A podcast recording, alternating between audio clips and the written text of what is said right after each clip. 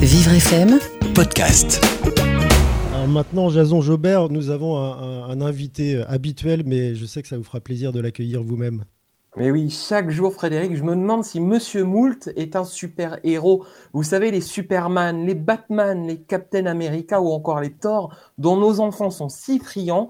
Mais je suis certain que lui, notre Monsieur Moult, doit être populaire auprès de tous ces bambins. Il est avec nous, n'est-ce pas, Monsieur Moult?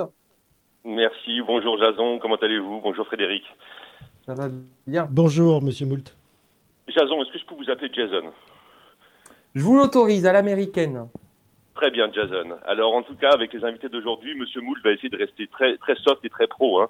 Donc pas de foire à la saucisse aujourd'hui, pas de 69 avec un masque. Hein. En tout cas, merci à tous nos invités d'intervenir ce matin sur l'antenne de Vivre FM. Vous êtes ceux qui peuvent changer la place et le libre arbitre des personnes vivant avec un handicap. Dans ce monde dit d'après, nous sommes fiers de pouvoir relayer votre parole sur notre antenne. Monsieur Moult veut, souhaite et rêve d'un monde où la différence est synonyme de richesse. Monsieur Moult rêve d'un monde où la différence n'est plus synonyme de discrimination. Toute la société doit le comprendre. Arrêtons de voir le handicap, la différence raciale, sexuelle, religieuse, sociale comme des thèmes lourds et barbants. Il n'y a pas plus cool que Monsieur Moult, je peux vous le garantir, et je peux vous garantir aussi qu'en réalité, il n'y a pas plus cool que ces sujets. Nous sommes tous concernés, nous construisons ou non notre monde de demain. En 2030, une personne sur quatre sera touchée par le handicap.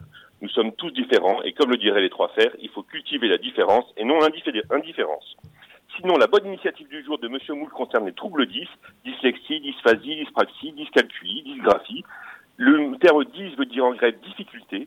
Ces, enfants souffrant de ces troubles euh, ont une intelligence normale, il faut le préciser, mais il manque juste un instrument pour être totalement efficace.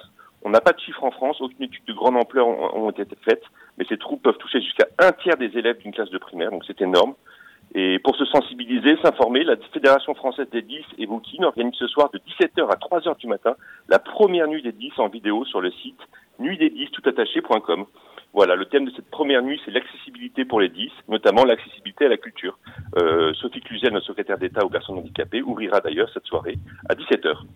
Donc voilà, n'hésitez pas à y aller à partir de 17h, nuitdes10.com. En tout cas, Monsieur Moult connaît ses troupes, puisque petit Monsieur Moult confondait les lettres. Et je peux vous garantir que c'est pas drôle de voir son père penser qu'on en était un peu, un peu débile.